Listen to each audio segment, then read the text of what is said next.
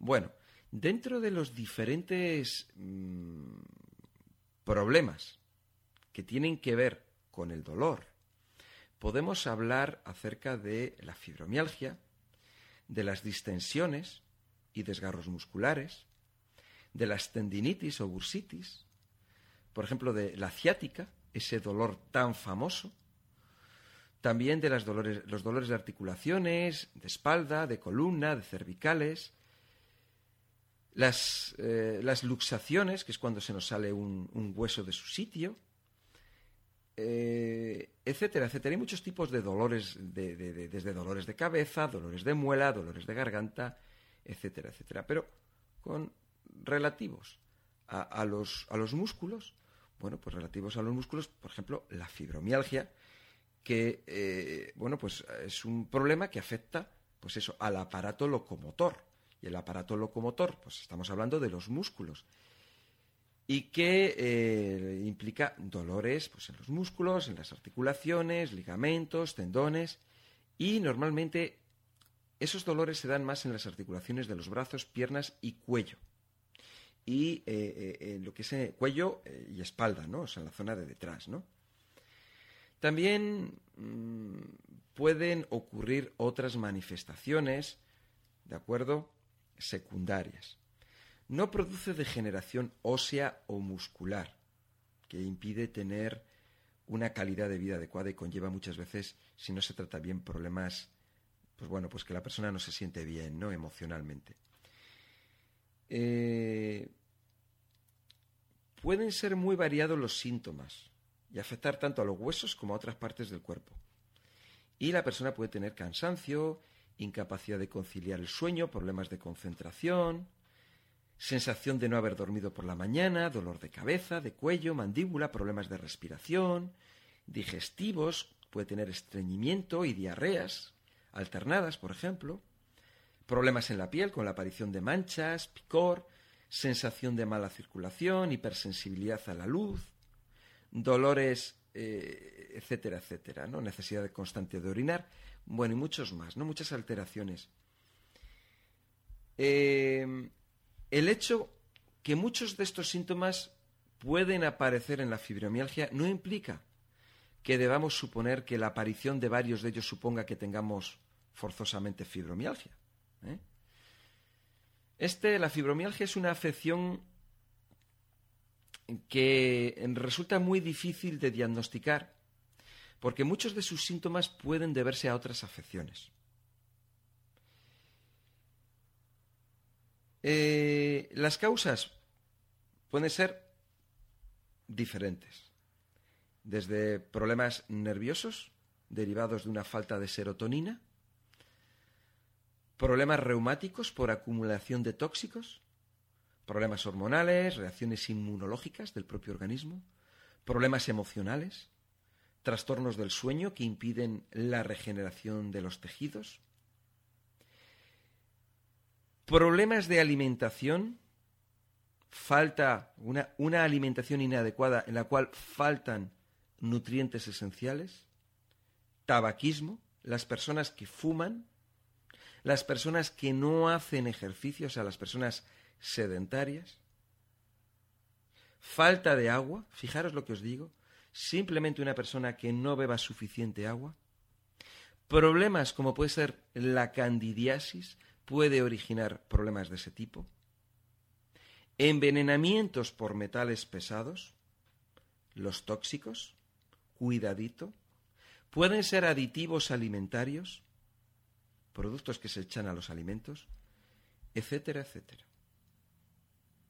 ¿Mm? Esto es, esto es, eh, es el pan nuestro de cada día, ¿no? Es de lo que prácticamente al final volvemos y estamos mm, volviendo a, lo mismo, ¿no?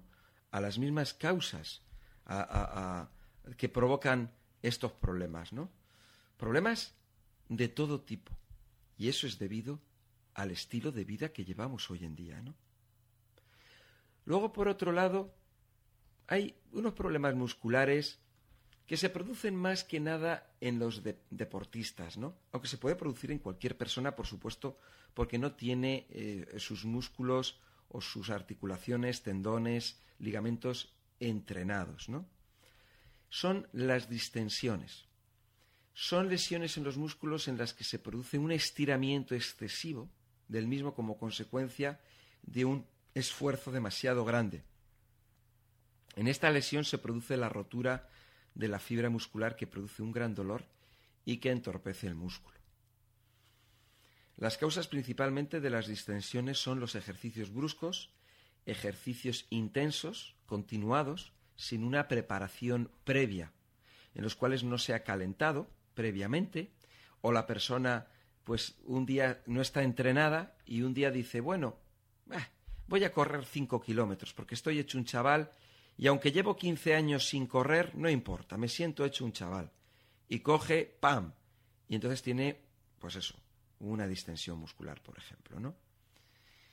Entonces, ante la aparición de esta lesión, pues lo que hay que hacer es inmovilizar la zona afectada que debe sujetarse bien con una venda, esperando la visita al especialista o si nos pueden llevar, pues eh, si, tenemos que esperar la ambulancia, la esperamos y si no, pues que nos lleve alguien a, a urgencias para que para que nos ayuden. ¿no? Mientras tanto, pues la aplicación de una compresa fría nos va a ayudar a aliviar el, dolor y a, rebajar esa inflamación. ¿no?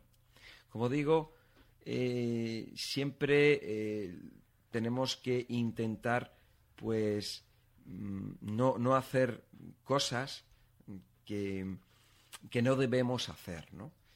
es, por ejemplo, la tendinitis. Muchas veces la tendinitis es por una mala postura. La tendinitis es una inflamación de los tendones o de los ligamentos.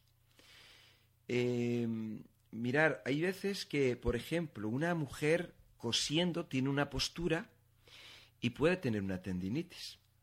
Normalmente la mujer que está cosiendo todos los días es difícil que la tenga, pero puede ser que por alguna razón deje de coser y un día vuelve a coser y puede tener una tendinitis. Normalmente puede ser momentánea, ¿no?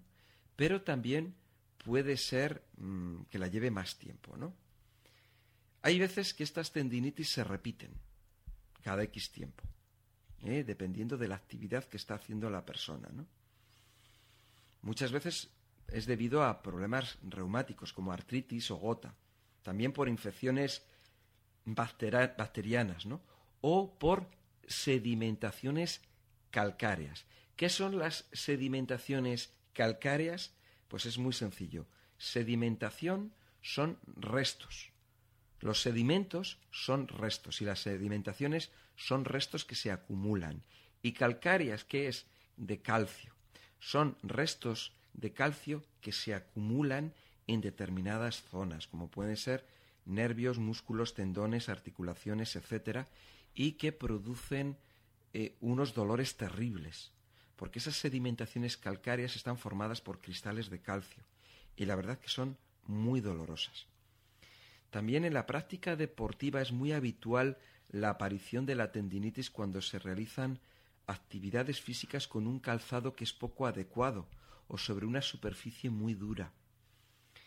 ante la aparición de, este tipo de lesiones, eh, pues igualmente pues vamos a inmovilizar la zona afectada y bueno pues que nos la examine pues un especialista eh, adecuado no un profesional no luego pues con los esguinces y todo este tipo de problemas pues igualmente no los esguinces son lesiones de las articulaciones producidas porque se tuerce el pie por ejemplo digo el pie el tobillo o se golpea fuertemente, ¿eh?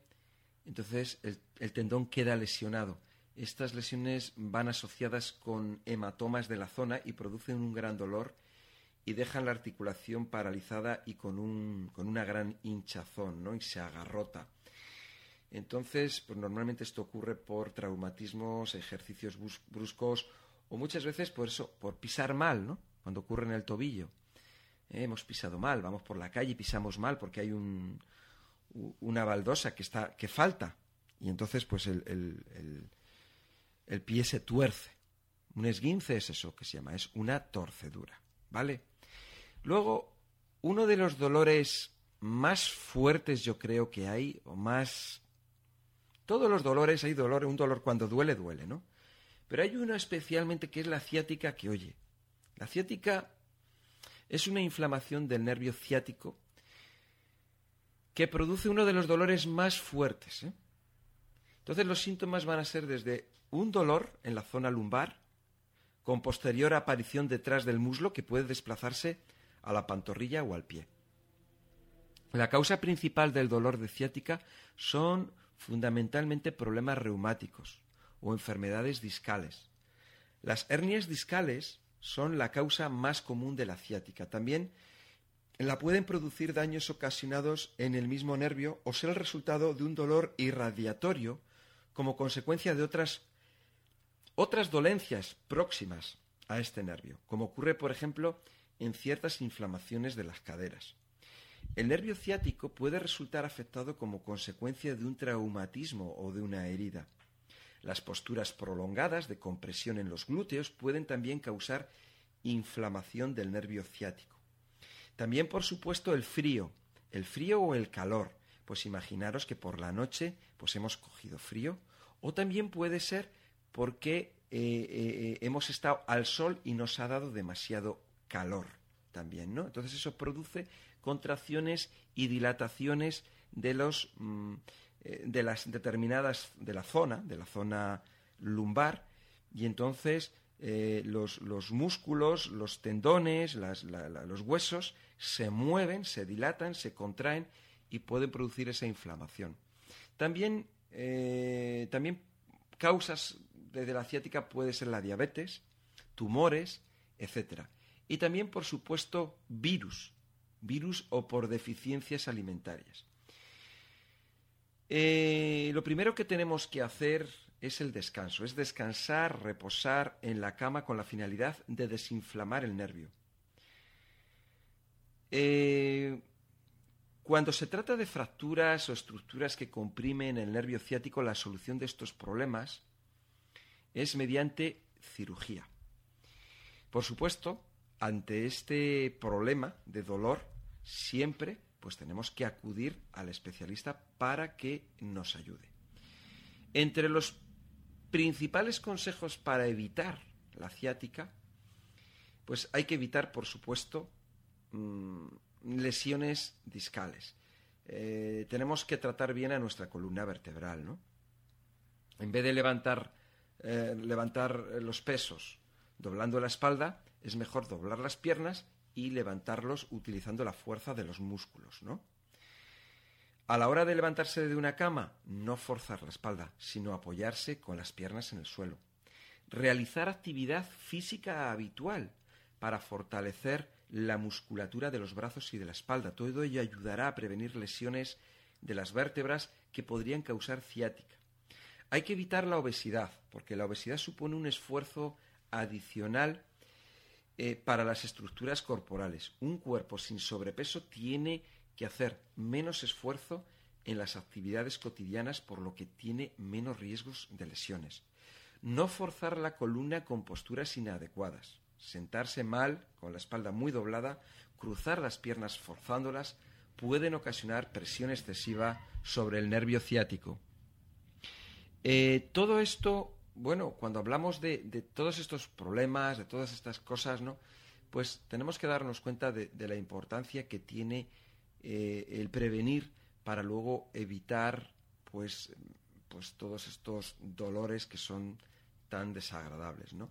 Entonces, por ejemplo, eh, están los dolores que, que se dan en las articulaciones. Son dolores muy fuertes y que impiden la movilidad. ¿no? En muchos casos, los dolores en las articulaciones eh, pueden tener, eh, puede haber deformaciones, ¿no?